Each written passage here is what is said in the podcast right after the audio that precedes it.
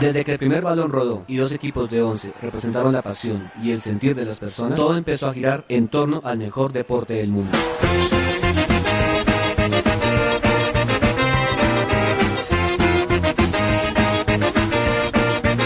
En la actualidad, las cosas no son diferentes. Y a pesar del control de los grandes medios, siempre habrá quien busque que todos tengan una voz. Siempre tendremos un fútbol libre. Con Midas McAllister, William Teso y Errante Sonoro. Dirige Bencho Bohemio. We want to go to a football match. So we start to walk. The stadium is not so far away. All the fans we see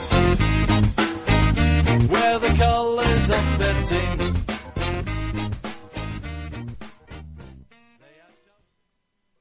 Hola, hola, hola.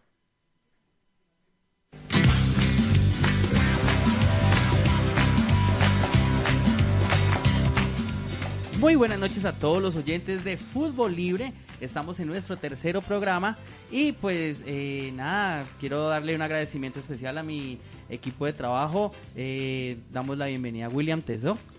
Muy buenas noches a todos, muy buenas noches aquí a mis compañeros de trabajo. En el tercer programa de Somos Fútbol Libre, de Fútbol Libre, aquí hablando de, de novedades de los equipos colombianos, de los jugadores, a ver cómo aquí, y bueno, también aquí hablando del partido de Santa Fe que en ese momento va perdiendo 1-0 contra Flamengo. Gracias. Y eh, también un saludo especial a Midas McAllister. Buenas noches, buenas noches a la mesa de trabajo. Sí, aquí viendo eh, caer a Santa Fe. Ayer, pues, eh, también eh, más tarde hablaremos un poco del tema, cómo revivió Millonarios de la mano de, de la vuelta de Russo y bueno, muchos más temas. Listo, señores, muchas gracias. Y pues también darle una bienvenida muy especial a pues nuestro primer invitado de, de esta nueva temporada de Fútbol Libre. Eh, una de las personas que más ha apoyado nuestros proyectos, eh, Andrés Reyes, ¿cómo estás? Rubencho, un saludo para usted, para Midas McAllister, al señor Willy, a toda la gente que se conecta hasta ahora. Y sí, señor, eh, feliz de compartir mesa con ustedes otra vez, después de unos largos años de ausencia. Pero bueno, lo importante es que estamos otra vez compartiendo micrófonos con ustedes. Listo, señores, muchas gracias. Y pues bueno, ya con eso pues entremos en materia, señores, y pues hablemos de nuestro tema del día. Opiniones, Sentimiento polémica y debate.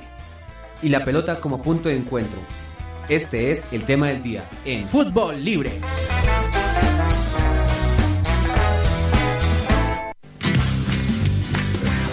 Bueno, señores, eh, pues en este momento pues estamos eh, revisando lo que es el fútbol profesional colombiano y, y, pues de una manera muy llamativa eh, los tres equipos representantes de, la ciudad pues no están muy bien en la liga. Millonarios pues es el que está un poquito pues un poco mejor, eh, pero está en estos momentos por fuera de los ocho mejores de Colombia. De terminar el, el torneo en este momento, pues Millonarios no, no estaría eh, en rondas finales. Santa Fe está en la posición 13 y la Equidad está en la posición 15. Eh, Midas, ¿hay crisis de los equipos capitalinos? Bueno, el rendimiento ha sido bastante dubitativo y teniendo en cuenta que la última final fue capitalina y pues han existido muchos factores que han incidido en el rendimiento. Digamos en el caso Millonarios, yo opino que la plantilla no se armó bien pues para los torneos que tenía que afrontar, sobre todo pues ya el torneo eh, Copa Libertadores, aunque pues como lo decíamos en, en la introducción, tuvo un revulsivo eh, ayer pero pero digamos Millonarios en Libertadores debería llevar más puntos visto lo visto. Eh, tuve la oportunidad de verlo contra Corinthians. Eh, pues de hecho tuvimos la, oportunidad de verlo contra Corinthians. Y pues nos quedó debiendo. Y bueno siento que la plantilla está corta y, afectó un poco el tema de, de Miguel Ángel Russo. Eh, anímicamente, también a la hinchada. Y pues ayer yo creo que hubo como, como un cambio, digamos un bálsamo, una catarsis con la llegada de Russo. Eh, y pues bueno, se esperan cosas más positivas, de pronto tratar de sacarle los puntos a Lara eh, y pues tratar de, de, pasar a la siguiente ronda. No lo veo tan, tan complejo. Tal vez en, en liga sí ya les cogió la noche, pero eh, confío que, que, de la mano de Russo las cosas cambien, pero, pero sí, sí había un atisbo de crisis, aunque digamos que lo, que lo matizaba un poco, pues era el actual campeón de liga. Por el lado de Santa Fe sí pienso que la figura de Pastrana es sombría.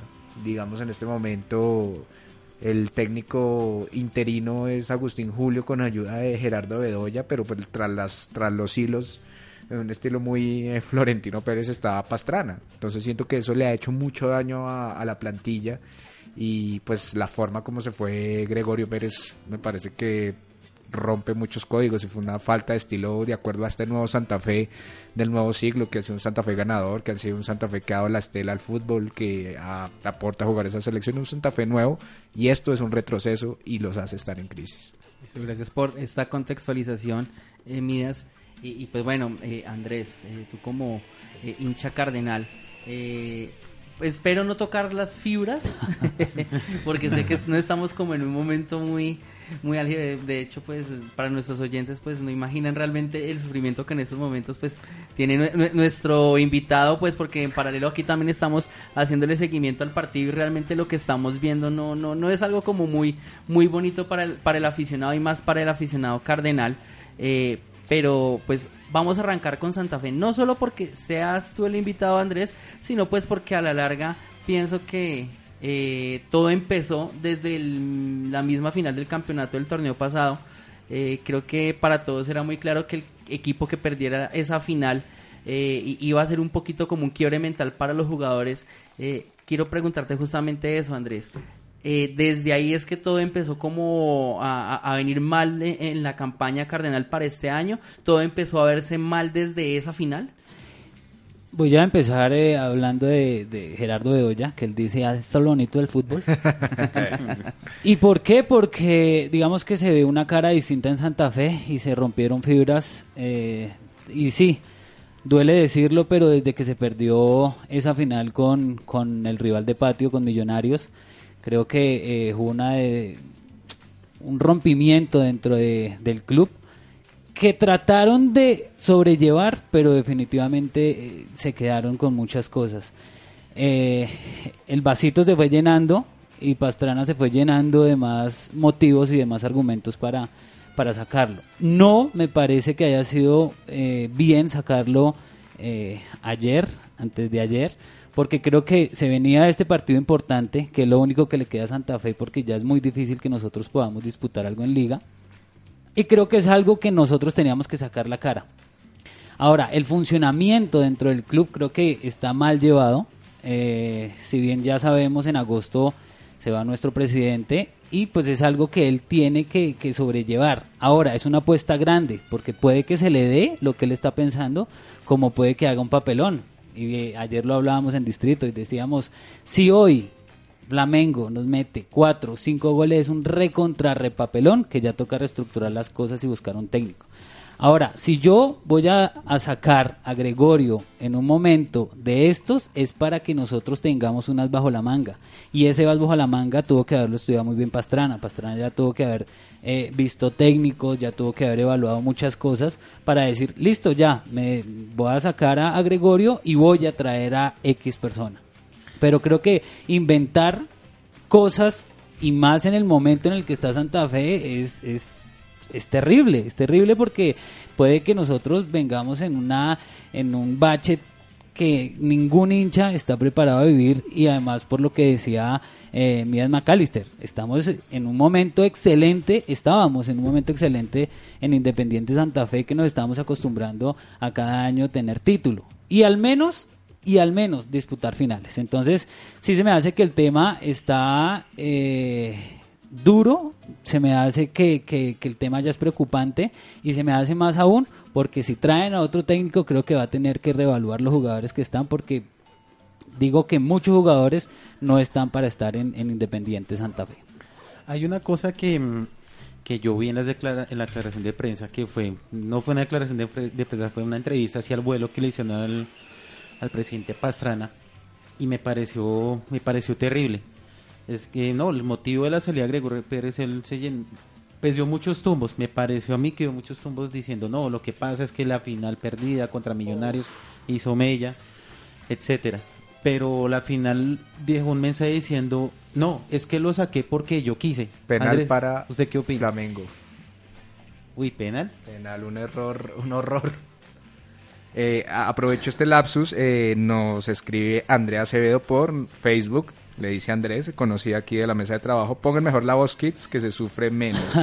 y les tengo un datico bien chévere de Strong Jets, le ganó 1-2 Atlético Tucumán, hace 47 años un equipo argentino no ganaba en La Paz. Eso, al revés, Atlético Tucumán ganó. Sí, 2-1 perdón, en La perdón, Paz. 2-1, sí, perdón, el lapsus fue ese penal que...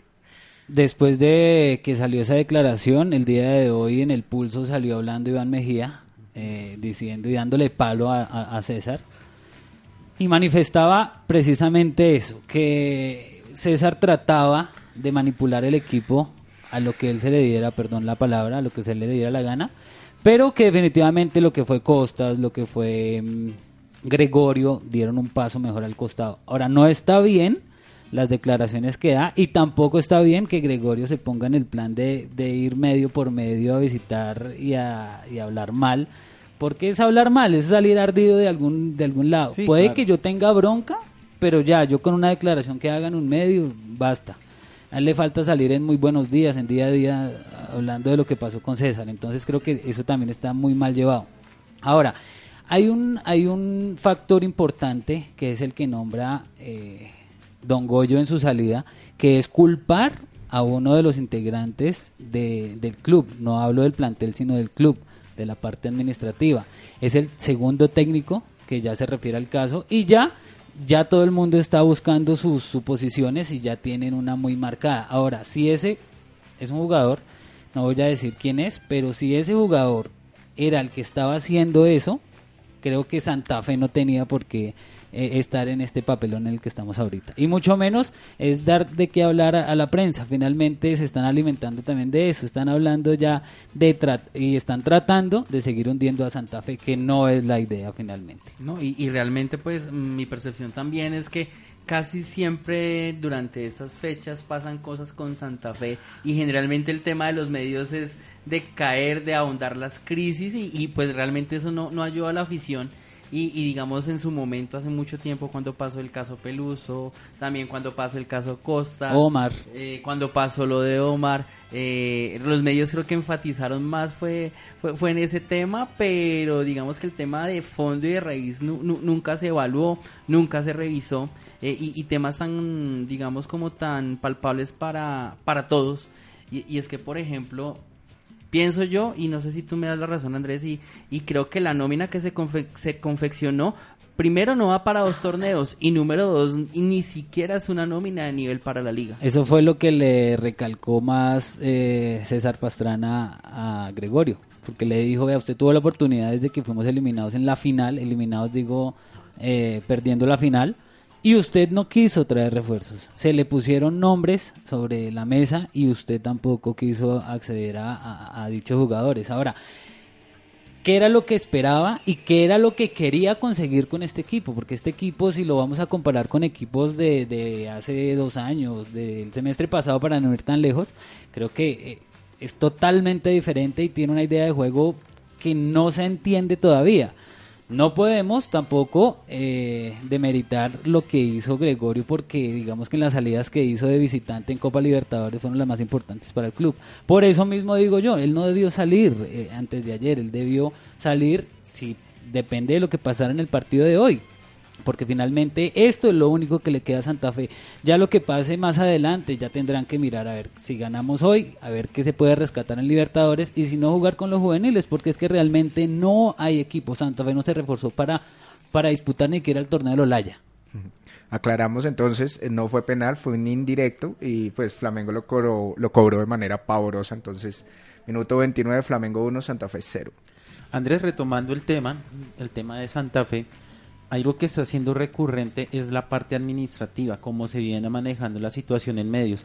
Las salidas en falso con Costas, eh, con Peluso, que Peluso sí es un charlatán tremendo y sale por, cuanto, por cualquier medio y cada vez que le recuerden el tema sigue despotricando. Y que me extraña también del profe Gregorio porque él no es así. De por sí, cuando llegó al Tolima, él llegó con una imagen casi que impoluta, que, que no se entendió con el que no se entendió con el senador Camargo es otra historia. Pero Andrés, con, con respecto a esto y sabiendo que el presidente Pastrana va de salida de Santa Fe, ¿cuáles son las expectativas que tiene el hincha para, eh, para este nuevo rumbo administrativo? ¿Qué, qué podría esperar el hincha? Ahorita digamos que eh, la parte administrativa está un poco quieta, entre comillas, eh, debido a los compromisos que se vienen con Santa Fe. Creo que el hincha está más pendiente de darle buen augurio a lo que está trabajando a los pocos días que lleva Agustín Julio y Gerardo Bedoya. Que eso fue otro tema de crítica porque ya eh, estaban diciendo que el equipo ya estaba formándose un equipo de amigos. Entonces un equipo de barrio donde cualquiera va a dirigir, cualquiera va a comentar, cualquiera hace los cambios. Y eh, eso es lo que definitivamente va a, a terminar mal en el club. Entonces, digamos que la parte administrativa, igual quedan eh, seis meses, es hasta agosto que se va eh, César Pastrana, reevaluar lo que está pasando y mirar qué pasa, porque vuelvo y digo, es un tiro al aire lo que hizo Pastrana, pero si ahorita ganamos 2-1, que viene el de plata, sí señor, gol, señor, gol, gol, gol. Gol de Santa Fe. Eh, gol de Morelos. Gol de Santa Fe. Y eso es lo que Uno le a digo. uno el empate cardenal. Eso es lo que le digo, ¿se me entiende? Es una apuesta grandísima, es una apuesta grandísima, que donde se le dé, César Pastrana va a volver a, recuperar su, su trono, porque después de todos los papelones que ha hecho, eh, pues ha bajado su nivel de popularidad. Ahorita con esto, vuelvo y repito, si gana Santa Fe 2-1 es un, es, un, es un milagro y es un, es un arte que nadie le va a entender a Pastrana, pero que se le va a dar. Entonces, si él vuelve a salir en hombros, es un buen retiro para el hombre también, con un título o, o- o quizás disputando una final de, de Libertadores. Bueno, y Wilson Morelo, pues con un tanto más, sigue como goleador de, Copa Libertadores. Entonces, eh, digamos que no todo es malo eh, en cuanto a rendimiento, pues eso sería un punto valioso, pues determinar también hacia el partido, sumando en la tabla de Claro. posiciones. Eh, pero digamos que el tema es que eh, claramente la nómina no da para dos torneos y esto también refuerza ese tema. No, y, definitivamente lo que dijo eh, y lo que hace énfasis el presidente es, es que ya no tenemos nada más. O sea, si nosotros le vamos a apostar a un torneo que sea la Libertadores, punto. Porque liga, ya apaguemos la liga, ya dejémonos de, de, de, de mirar a otro costado y que jueguen los juveniles. Ya, y ahí es una buena oportunidad para mirar la cantera, porque finalmente eso fue lo que Santa Fe estaba desplazando. El último jugador que salió fue Gil, que está jugando de lateral izquierdo, que ha sido una, una, una, una, una apuesta buena porque el jugador ha rendido. Y, y eso demuestra que sea titular. Ahora, si nos ponemos a hablar de jugador a jugador, tenemos que decir, bueno, ¿qué fue lo que pasó para que saliera eh, Gregorio? ¿Será que los jugadores le hicieron el, el cajón también? ¿Será que, que, si, si vamos a hacer ese análisis, tocaría hacerlo de esa manera? ¿Por qué Armando Vargas arranca hoy de titular? Si Armando Vargas no veía un partido en Independiente Santa Fe. Entonces, son unos factores que siguen sumando para que nosotros digamos, bueno, sí, la salida estaba latente, pero de la manera en que, en que sucedió, creo que no ha sido eh, muy bien llevada. Santa Fe, eh, desde que empezó el partido, está atacando, es más, armó un módulo de ataque, no se está defendiendo y creo que también es una apuesta buena para, para Agustín Julio, que es el que está pagando los incendios en Independiente Santa Fe. Pasó con el equipo femenino, que sacaron al técnico, lo sacó campeón. Y ahorita pasa con el, con el equipo eh, masculino, que su primer partido va 1-1, minuto 33. Ok, bueno, eh, bueno ya, ya creo que nos has dicho que, que realmente no apuestas mucho por un tema en liga, pero pues bueno, Santa Fe en este momento tiene 18 puntos. eh, para clasificar tranquilo tendría que ganar sus cuatro partidos pendientes. En el calendario pues eh, tiene que enfrentar de, de local a, Leones. eh, luego en calidad de visita, pero jugando aquí en Bogotá contra la Equidad, un partido que tiene pendiente. Después tiene que salir a buscar puntos a Ibagué frente al Tolima, que es un Y equipo es que el está en gran único momento. que sale de Bogotá. De resto Exacto. tenemos todos los partidos acá en Bogotá. Y va a cerrar contra Millonarios. El clásico. Que es un partido que fácilmente puede definir la clasificación de, de cualquiera de los dos. Creo que, que más que cualquier eh, hinchada en el país, pues creo que la más sufrida siempre ha sido la de Santa Fe, siempre ha sido una hinchada de, de, de temas difíciles. Eh, pero pues reportando nuevamente pues a nuestros oyentes y, al equipo de trabajo eh, con ese calendario, ¿aún existe una posibilidad para que Santa Fe logre su clasificación a los ocho? En, sobre el papel, Santa Fe puede clasificar. Santa Fe puede ganar acá Leones. Puede ganarle eh, al Tolima Ibagué, que se han dado, que se han dado. Eh, sigue la equidad, la equidad va por debajo de Santa Fe, Que también es un partido que se puede analizar bien y se puede ganar. Y cerraríamos el clásico, que el clásico es un tiro al aire, pues por todo lo que ha pasado y el contexto nos ha dicho que, que, que, eh, ya con la final nos tienen, eh, eh, digamos que ahí empezó la crisis de Independiente Santa Fe. Entonces, sobre el papel, Santa Fe yo creo que le alcanza. Ahora miremoslo sobre los jugadores. ¿Tenemos realmente el plantel para nosotros poder afrontar esos partidos? ¿Será que vamos a afrontar eh, en Ibagué contra el Tolima con la nómina titular? Uno. Dos. La parte de lesiones. Imagínense, estamos sin Leandro, que es una baja importante, aunque recalco que Rufai cuando le ha tocado responde. Y hablo antes de este partido, porque el, el gol que le hacen a Santa Fe es- se lo come todo Rufai. ¿Mm? Y si miramos ahora línea por línea de laterales, ya no tenemos laterales. Si miramos la parte de, centrales, que está solo Tecillo, que siempre es el que ha estado. Y los jugadores también tienen que tener su descanso. Entonces no creo que Santa Fe vaya a disputar todos los partidos que le quedan con la nómina titular. Hay que apostarle también a la parte que viene debajo de- de- de- de- del, del equipo profesional.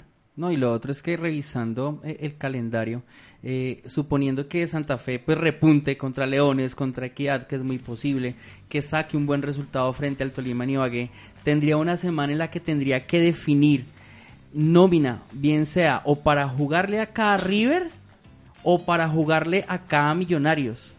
O jugársela por las dos cosas y pues muchas veces dicen que el que apunta a dos cosas no le da ninguna. En Libertadores, ¿qué partido le quedan a Santa Fe? Eh, mm, sigue contra, eh, pues aquí en casa contra River Plate y cierra luego contra Emelec en Ecuador, pero pues hasta la última semana de mayo. Entonces, Creo que cuando juega con River- Millonarios, el- cuando termine el partido contra Millonarios, va a tener más o menos dos semanas para descansar para el partido contra Emelec. Creo que cuando juega con River, al otro día juega contra la Equidad. Eh, no, por el momento está 26 de 26 de abril contra Equidad, 29 contra Tolima, 3 de mayo contra River y 6 de mayo contra Millonarios. Bueno, entonces si vemos el calendario está apretado igual. Sí, sí, y los jugadores no van, a, no, no van a aguantar. Entonces, ¿cuál va a ser el argumento principal? No, los jugadores están cansados.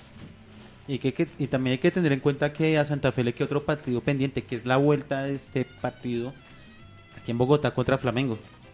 Que sería por después sí- del choque Que de por sí ese partido me parece vital para las aspiraciones que tenga el conjunto Ah, cardenal. sí, señores, estoy revisando y es antes del partido de Equidad Sí. la vuelta contra... ¿Sí?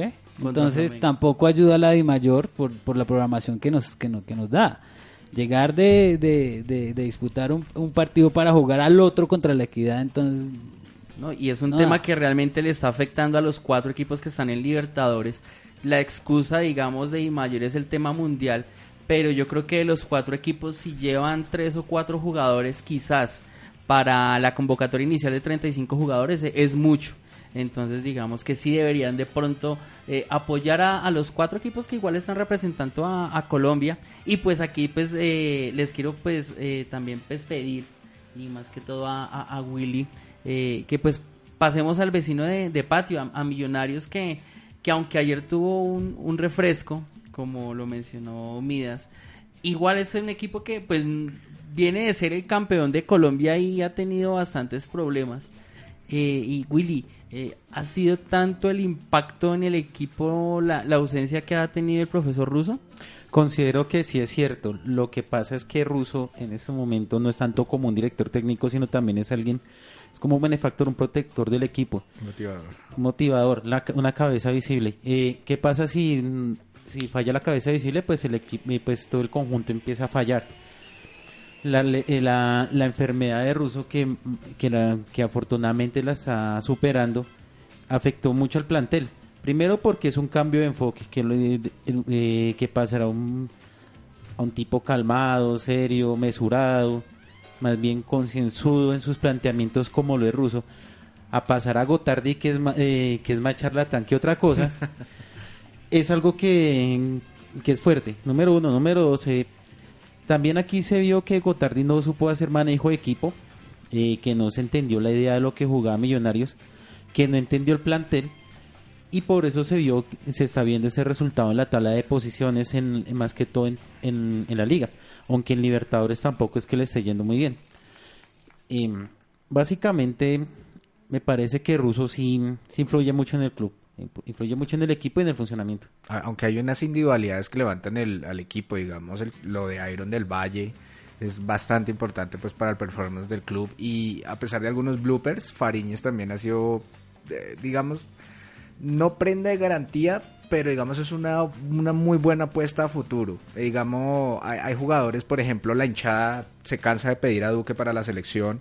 Eh, digamos, a mí particularmente me llama mucho la atención el trabajo de huérfano. Eh, Frozono tiene también a veces sus ratos bien, bastante interesantes. Entonces, digamos que Millos tiene una plantilla interesante. Pero también hay cosas paradójicas, como lo, el caso Velar. ¿Qué pasa con Ovelar? Eh, Montoya, ¿qué pasa con Montoya que no se ha podido acoplar el equipo? No, Montoya pues ya sabemos que se pierde toda la temporada por, por una Ah, lesión, bueno. entonces, eh, aunque igual antes de esa lesión no, no no estaba estaba acoplado al club, eh, pues todos los, lo que vimos que lo que él hizo con el Tolima pues no lo estaba reflejando en Millonarios, pero pues, pues digamos que son muchos factores los, que han incidido en el tema. Eh, digamos una pregunta muy similar a la que le dice Andrés eh, eh, Midas. Eh, la nómina que tiene Millonarios sí estaba para dos torneos, sí estaba para una Libertadores. Pues yo pienso que no. quiero decirlo bien. yo pienso que es el exitismo de haber ganado la liga frente a rival de patio. Y luego la Superliga frente a sí, Nacional. y frente a sí, sí, claro. O sea, eh, en uno de los años, eh, digamos, más laureados de la historia de Millonarios, que se escribe una historia, pues, eh, muy frondosa, eh, digamos que obnubiló las necesidades que tenía el equipo a un mediano, a un corto y mediano plazo. Entonces yo pienso que pues esos resultados, digamos que opacaron las necesidades que tenía el club y ahora se ve. Digamos, se matizó más con la falta de Russo, que desde, desde el banquillo como que maquillaba esas faltas, pero ahora que él no estuvo, se, se hizo evidente que faltó refuerzos en muchas áreas, sobre todo en el mediocampo. Eh, y pues bueno, yo creo que ya la apuesta también es tratar de rescatar los muebles en Libertadores. Ayer arrancaron con pie derecho y tienen que refrendarlo en Venezuela. Y pues mirar a ver qué se puede hacer. Digamos, yo creo que tiene una cita inmediata con el Tolima de Gamero, que ya está segundo, que viene con un campañón. Y ahí vamos a saber si Millonarios está para entrar al baile de los ocho, si no apostar todo a torneo internacional. Bueno, en estos momentos Millonarios es noveno, tiene 20 puntos, pero está 4 ya de- del octavo.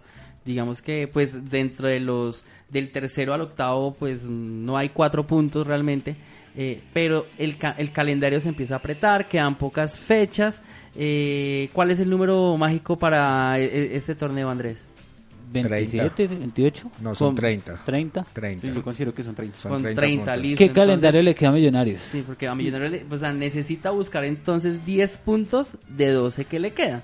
Millonarios Entonces, va- va bajo el número de los, de, va y de los vague. 30. Bye Bagué. Eh, luego. ¿Cómo el- va el Tolima, perdón? Mm, Tolima segundo. Segundo No. con Cuatro, 28. cuatro victorias en línea. Desde, lo que, desde que lo cogió Jagamero. No, el profe Gamero, un grande. Luego, Pero el, en el próximo Tolima. sábado, Millonarios recibe al Huila. Sí. Y eh, el ya de en una fecha muy bonita, después del Día del Trabajo, Millonarios recibe a Envigado y pues cierran contra Santa Fe el 6 de mayo. ¿Tienen calendario parecido? ¿Les parece? Eh, similar. Es que lo que pasa es que tiene dos duros rivales. Uno es el Tolima, que está Que es- embalado. y, el, y, el, y el Huila que es tercero. Y Huila que es tercero con el profe eh, Cravioto que no solo se está escapando de esa temida tabla del descenso, sino, sino que está metido en, en, los, en los puestos para clasificar a, a la, a, bueno, a la liguilla final. Y Envigado que tiene los mismos puntos actualmente que, que Millonarios. Entonces, Bueno, realmente el calendario yo lo veo más complejo, aunque yo veo que Millonarios tendría en el papel eh, cómo luchar mejor una clasificación, pero yo pienso que tendría que decirle a la Libertadores, venga, no más. Para mí, cualquiera de los dos equipos, si se pone a esperar dos semanas más para ver con cuál de los dos torneos eh, se queda, es como el que va de pronto a una fiesta a caer las dos viejas. Lo más probable es que se quede sin ninguna y borracho por allá en una mesa. Rubén, por favor.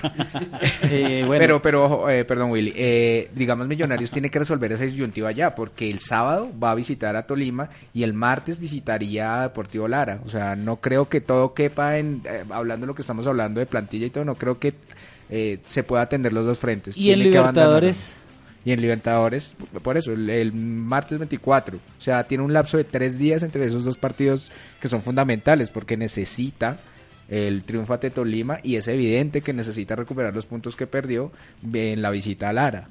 Eh, no sé, no, no lo veo, pero pues bueno, daba, eh, digamos que no lo resolverá el profe ruso. Yo apostaría eh, por una mixta ante el Tolima y pues ir con todo, ir a quemar las naves en Venezuela. ¿cuántos puntos tiene el octavo? El octavo- 24 puntos. Está a cua- ya le sacó 4 puntos a, a Millonarios. Está bastante complejo. Igual te- tenemos una fecha que ya está en curso.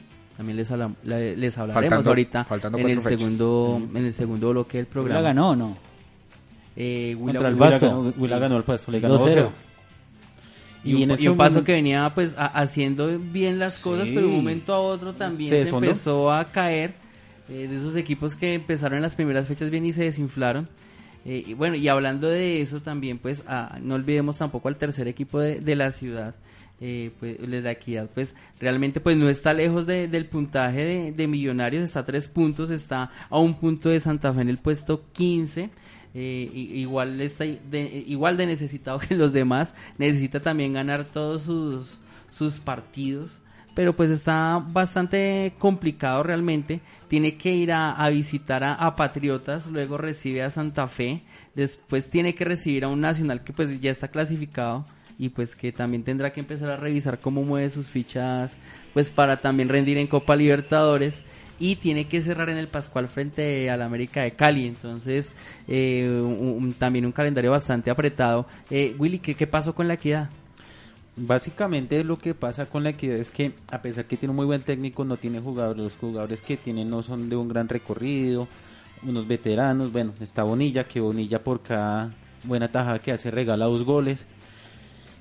No tiene un no, de por sí no nota un equipo consolidado, el profe Suárez no ha logrado entre su entre su nómina confeccionar un equipo que que pueda mantener como una estructura, sino que sigue dando vueltas y vueltas sobre sobre posibles formaciones.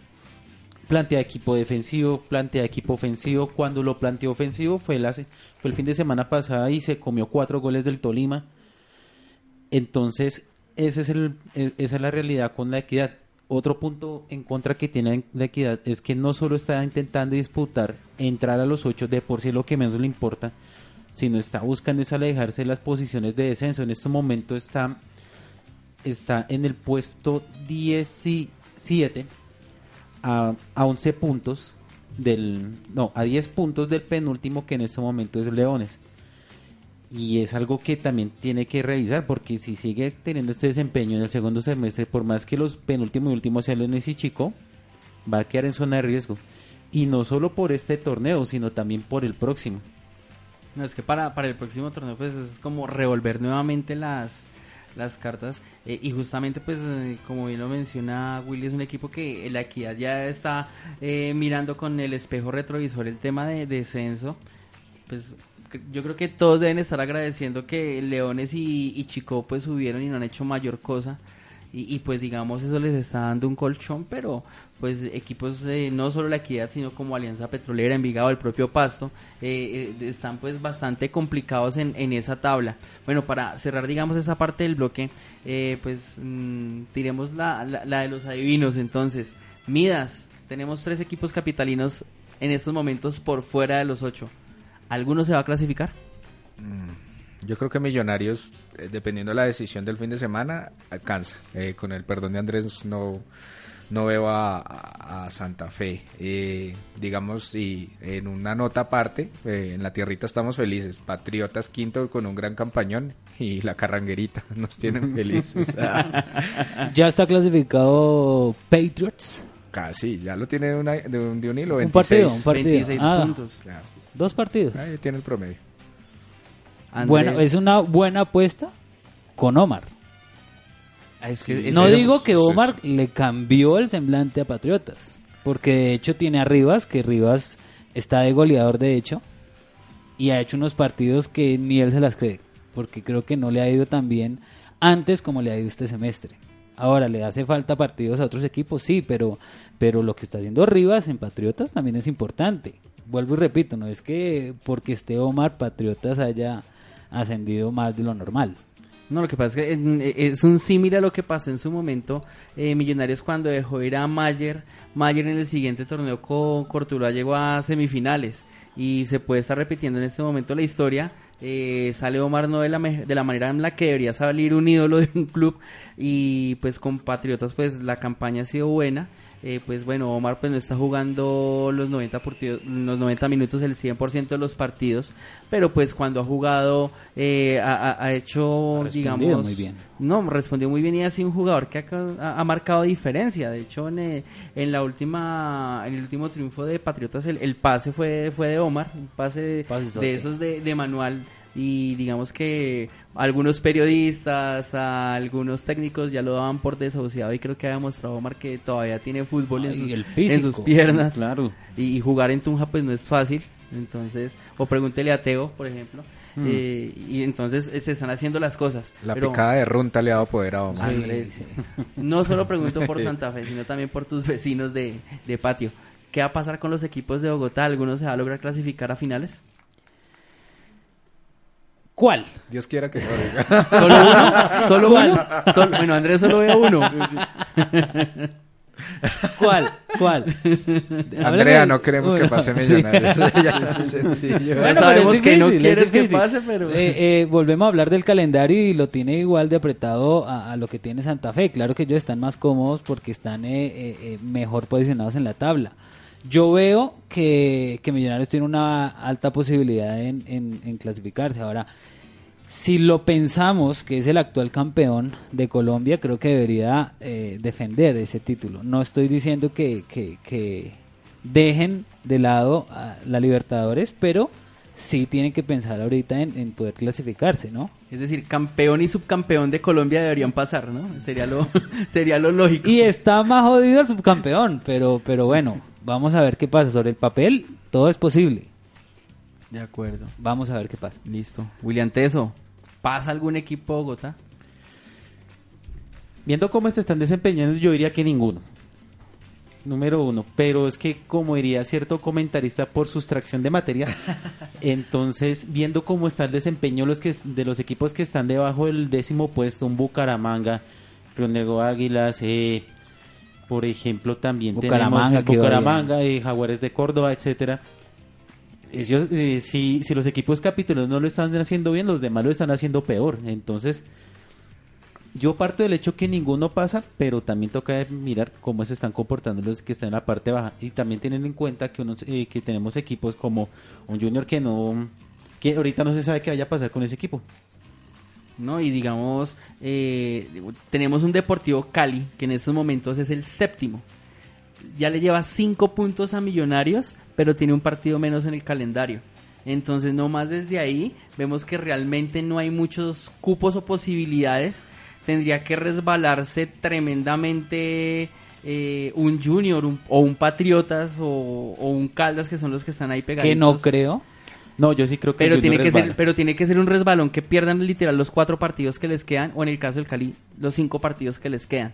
Yo les soy muy sincero, No, quiero mucho a los equipos aquí de la ciudad, los apoyo. eh, el semestre pasado pues fue un semestre maravilloso, pero creo que ninguna de las dos administraciones supo manejar los clubes, eh, o sea, como que no supo manejar la cosecha del semestre pasado y realmente no invirtieron bien en sus fichas para este torneo. Eh, creo que por lo que han hecho hasta el momento, realmente no merecen ni clasificar. Pero el fútbol colombiano nos da una ventajita, una ventanita a ciertos equipos. eh, y puede pasar, ha pasado que de pronto uno de los equipos que estaba con buen rendimiento pierda sus cuatro partidos y uno de los que estaba de noveno décimo gane sus últimos cuatro partidos, se meta y hasta sea campeón. Claro que puede pasar. Yo hago una pregunta que no estaba en el libreto y perdón me meto en, en el programa. ¿Cuáles son los ocho clasificados para ustedes? Para mí, los ocho que están en ese momento. Ya, no hay... Yo no veo, yo no veo cómo ninguno de ellos se caiga y aparte de eso, por la cosecha de puntos que han hecho, veo muy complejo que aunque se resbalen en un partido, lo- se los puedan descontar. Es que digamos el Will, el Willa ya le sacó 7 puntos a Millonarios Pero es y, que hay, y hay- y hay 12 en disputa. Es decir, hay- más tiene, o sea, tiene que fallar en más de la mitad de puntos y a la vez Millonarios hacer el 100% para tumbar al Huila, por ejemplo. Pero es que, digamos, ahí sexto, séptimo y octavo son expertos en, en defraudar. Cali, Junior y Medellín. Bueno, Entonces, también. Es complejo. Bueno, pero Cali viene en una alza muy buena. No Sí, creo bueno. que vaya a tener... Bueno, ha venido de menos a más el Cali. Yo creo, en mi parte, que, que yo no dejaría los ocho, que, los ocho que están ahí. Para mí se cae el Junior. ¿Y quién entra? De los que están abajo, para mí entra el Bucaramanga.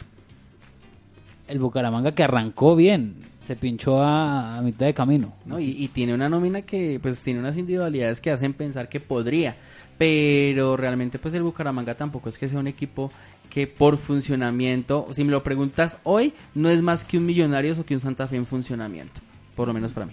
De pronto en un Santa Fe sí. Pues sí. La sí. autocrítica.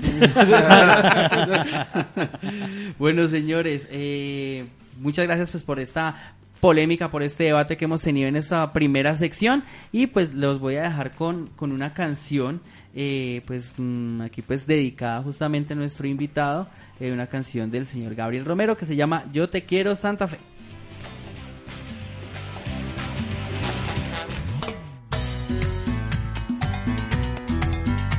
ruge el león.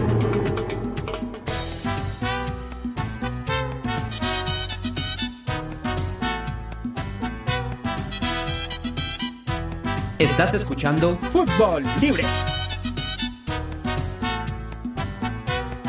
Salgan todos para el estadio. Santa Fe hoy va a jugar. Pon la tele, prende el radio. Que nadie puede faltar. Santa Fe salta a la cancha con las ganas de triunfar. Y una hinchada que lo espera. Bien alegre para cantar. Y como dice.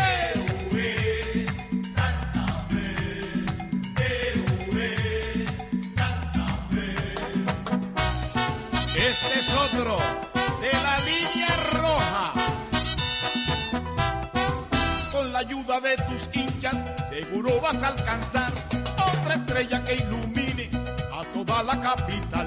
Porque goles son amores, no podemos olvidar a estos grandes jugadores del equipo cardenal.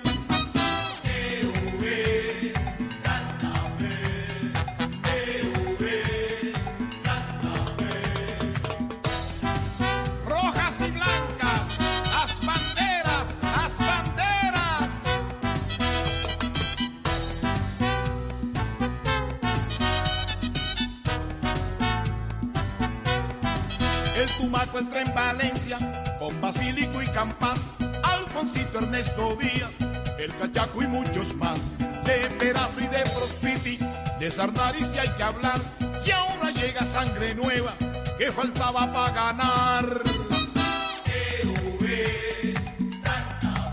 ¿Cómo dice?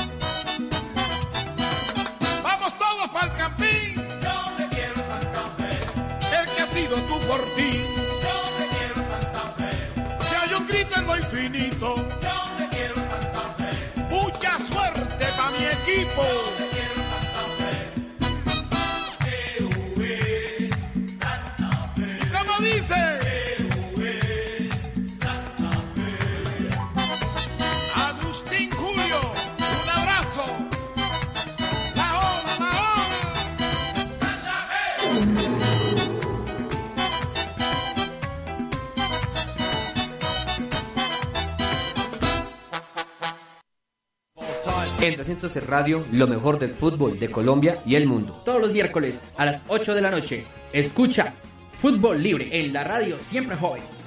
Con Midas McAllister, William Teso y Errante Sonoro. Dirige Bencho Bohem.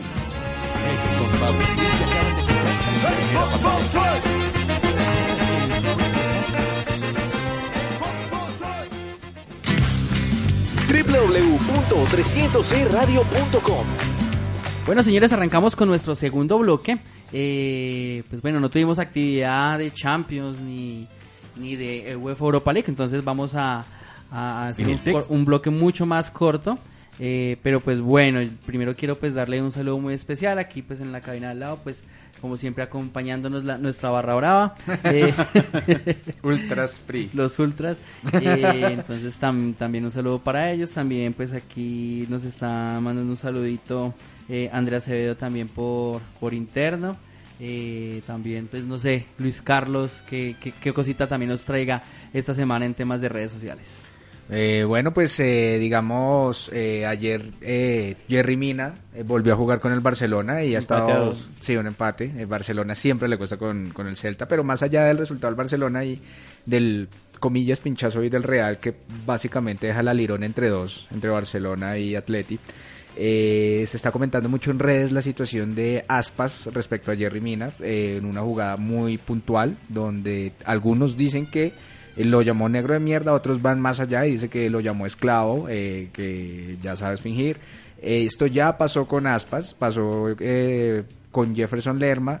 la liga pues desafortunadamente estaba manejada por un personaje muy nefasto como es el señor Tebas pero pues la idea es que se tome ya, eh, digamos, correctivos, pues Barcelona ya es una institución un poco de más de, respeto, entonces aparentemente pues se va, se va a proceder a abrir expediente, pues Barcelona quisiera abrir expediente, pues porque este tipo de situaciones eh, no deberían pasar sobre todo en la Liga de las Estrellas, eso es lo que se ha comentado mucho en redes, eh, pues bueno, Neymar por ahí dando de qué hablar, que alcanzaría a estar exactamente para tiempos del Mundial, y bueno, pues haciendo cuentas a 57 días de que ruede el balón en Moscú.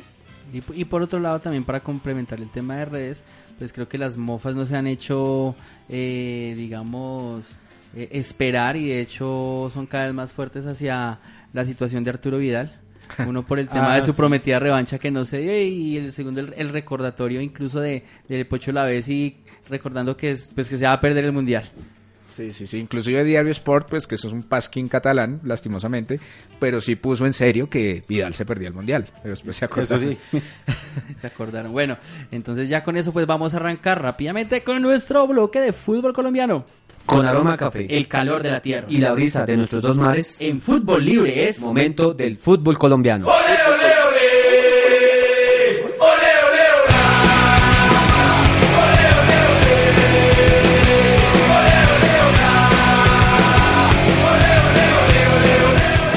estamos justamente pues eh, en esta semana pues en el parcial de la fecha 16.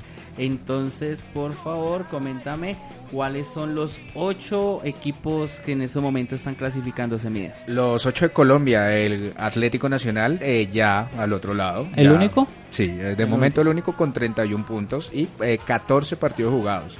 Segundo, el Tolima de Gamero con 16 partidos jugados, 28 puntos. Cuatro partidos en línea ganados. Sí, eh, tercero Atlético Huila con 15, eh, pues notarán la disparidad de partidos, pero bueno, ya por pronto nos pondremos en, digamos, estaremos todos eh, ya con el calendario al día. Eh, Atlético Huila, 15 partidos jugados, 27 puntos. El Once Caldas, Uf, un partido. 16 partidos, 26 puntos.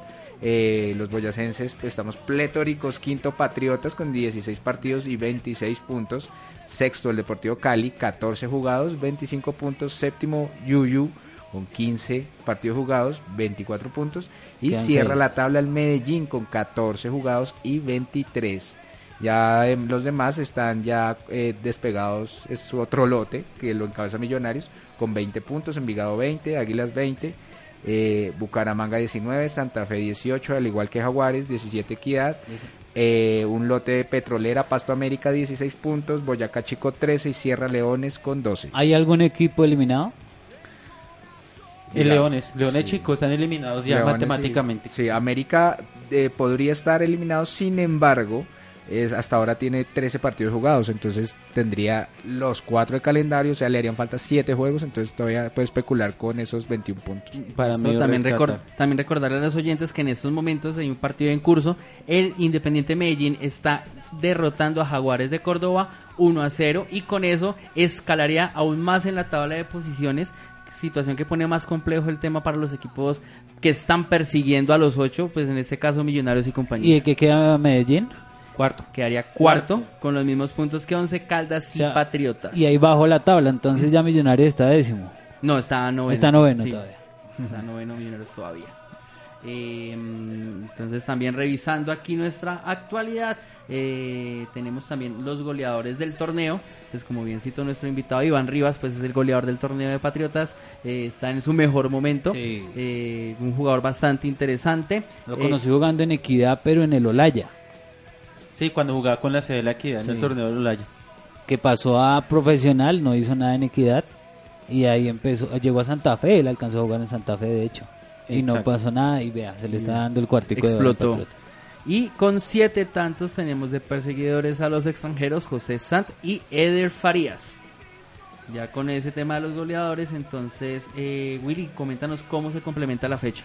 Bueno, en este momento ya se han jugado cuatro, eh, cuatro partidos de la jornada 16. Once Caldas derrotó 2-0 a Patriotas. Atlético Huila derrotó 2-0 al Deportivo Pasto. Boyacá Chico ganó 2-1 a Bucaramanga. Precisamente hablando del Bucaramanga con su ritmo irregular.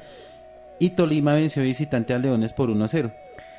Eh, los partidos que en este momento están pendientes, Independiente Medellín que está ganando 1-0 a Jaguares de Córdoba, el Deportivo Cali juega contra Alianza Petrolera, eso es en el día de mañana, lo mismo Río Negro Águilas que juega contra, que, está de local contra la América de Cali.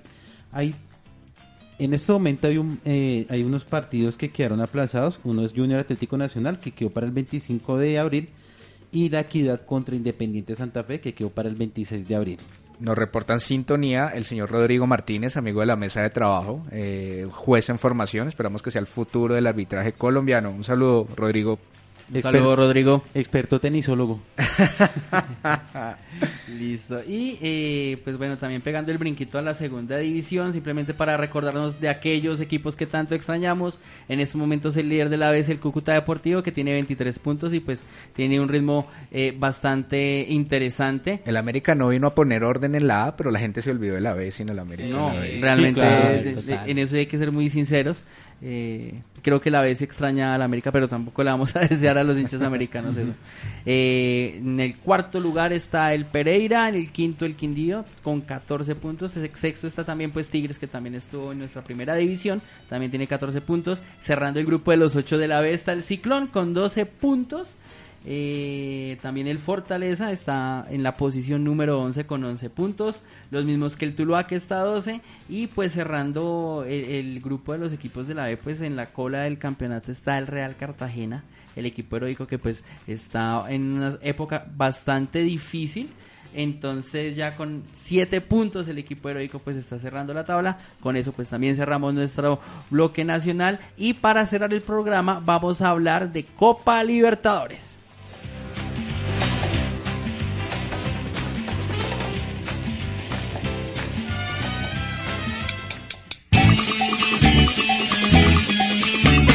Sabor Picardía. y gambeta Lo mejor del fútbol de América. en fútbol libre. Fútbol y cerveza. Fútbol y cerveza. Para darse en la cabeza.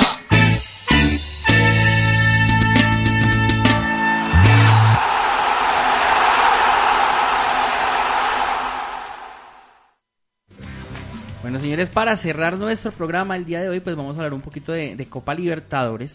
Eh, justamente, pues ya hemos adelantado bastantes cosas en el día de hoy, pero pues bueno, eh, para hacer un pequeño resumen de los equipos colombianos, ayer tuvimos un partido, hoy estamos viendo otro partido en este momento y pues mañana también tenemos otro partido importante. Willy, cuéntenos qué pasa con los colombianos esta semana en Copa Libertadores. Bueno, Millonarios levantó en el día de ayer ganando 4-0 a Lara con dos golazos. Uy, de no- eh, dos golazos de, de larga distancia. Y bueno, ahí alcanzó, ahí levantó eh, con el puntico que ya tenía, llegó a cuatro puntos. En el, y eso le permitió llegar al segundo lugar de, de la tabla de posiciones en, el- en su grupo que lidera en este momento el Timao que está jugando contra Independiente, empate a cero. Por los lados de, de Independiente Santa Fe, como bien hemos dicho, está jugando contra Flamengo en este momento. Buen partido. Un partido bueno, empezó regular. Lo que pasa es que un partido con gradas vacías es complejo. ¿No? Y también Santa Fe se puso Es un nervioso punto con a favor se puso Santa Fe. Santa Claro. Fe se puso nervioso con ese gol y pues eh, creo que vol- retomó confianza con el empate y ahora pues Flamengo está realmente sufriendo un poco con el orden táctico que está colocando Santa Fe. Resultado que permitiría al Flamengo seguir liderando la tabla con cinco puntos. Santa Fe seguiría segundo con tres puntos, invicto con tres empates.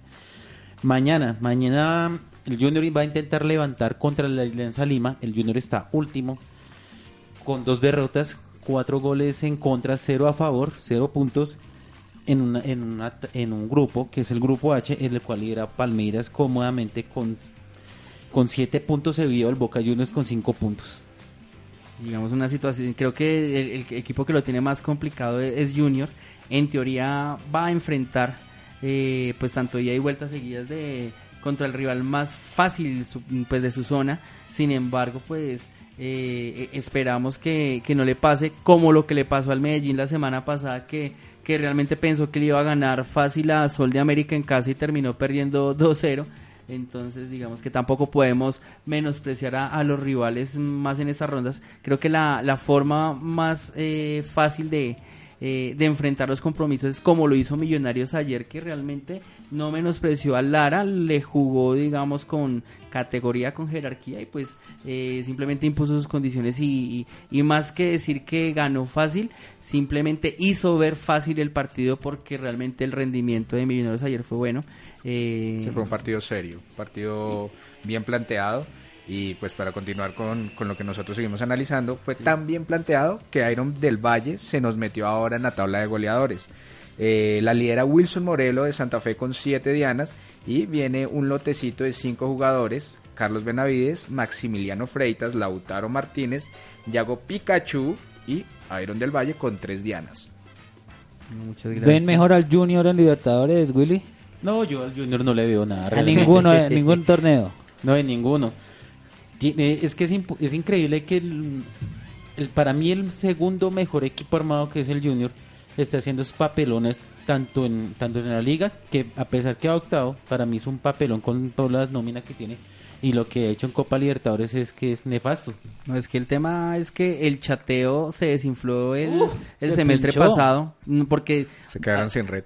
no, eh, eh, en redes se, se dice que el tema del chateo es de este semestre y no, realmente es del semestre pasado.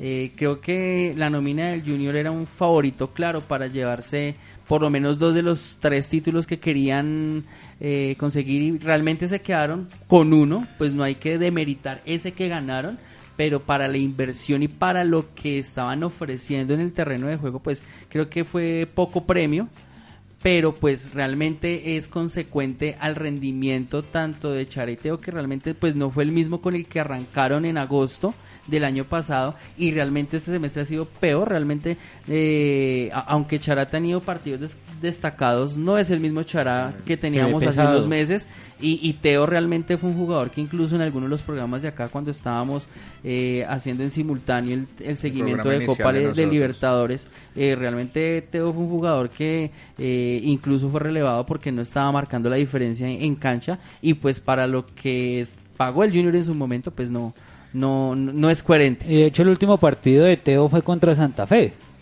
que hizo el gol y se lesiona. Exacto. Bueno, lo que queda esperar de Junior es saber cómo empieza la octava temporada de Comesaña al frente del banquillo. No Pero yo hago ahí una observación, digamos, me parece que jugadores como Chara y Teo les hace falta hambre. Este es el momento, digamos, en este momento con ese rendimiento, muy probablemente se queden por fuera de- del avión que va a Rusia. Y más que todo, Chará. Sí, y más sí, que todo, Chará, Chará. y, que- y- y si eso no es suficiente motivación para No, levantar su rendimiento papá, entonces no, para aquí no. vámonos Por eso yo digo que es muy probable que se deje sacar de los ocho alguno de esos tres candidatos, Medellín, Cali o, o Junior, porque son nóminas que están acostumbradas a defraudarnos, desafortunadamente. Y de pronto un envión anímico de un millonario, pues va y lo mete a, a la fiesta de los ocho. Bueno, señores, eh, ya pues Con esto pues eh, cerramos eh, nuestro programa el día de hoy. Minuto 57, eh, Flamengo 1, Santa Fe 1. Buen punto para Santa Fe. Eh, primero que todo agradecerte Andrés por nuestra... eh, pues por recibir nuestra invitación el día de hoy y participar en el programa. No, viejo Rubén, sabe que me tienen aquí cuando ustedes lo, lo, lo quieran y lo necesiten. Para mí es un placer estar con ustedes y compartir mesa con, con ustedes. Bienvenidos otra vez. No les había dado la bienvenida en vivo al aire. así que bienvenidos otra vez a su casa. Vale, muchas gracias Andrés. Eh, William, muchas gracias. Bueno, muchas gracias Andrés. Primero que todo, también gracias a, a toda esta amable y persistente sintonía, a nuestros oyentes que vienen, están ahí al frente del cañón, escuchándonos decir de todo y también pues lanzando debate y daticos. Listo. Midas Macalister, Bueno. muchas gracias y también un agradecimiento especial eh, pues para comentarle también a nuestros oyentes que gracias a Midas Macalister eh, pues tenemos en nuestro, en nuestro poder, en nuestras Eh. manos, en nuestro álbum tapadura para ponernos al día con el tema de las monitas del Casi, mundial. casi lo llenan después del mundial, pero pues sí, ya. Primero Pero- el virtual. Sí, pero pues bueno, eh, muchas gracias Midas también pues por tu participación y por todo el aporte Bueno, sí, muchísimas gracias a todos. eh, nos veremos dentro de ocho días. Gracias a la gente que nos apoya, SDS, nuestros compañeros eh, de universidad, nuestras señoras. La pipa. Pipa, todo. Muchísimas gracias. Todos los viejos amigos que también nos han, han continuado allí en redes.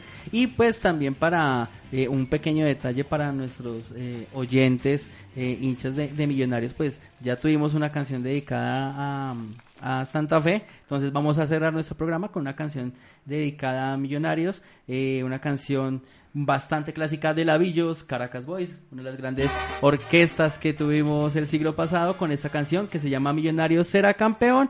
Muchas gracias a todos nuestros oyentes. Soy Bencho Bohemio y un abrazo para todos.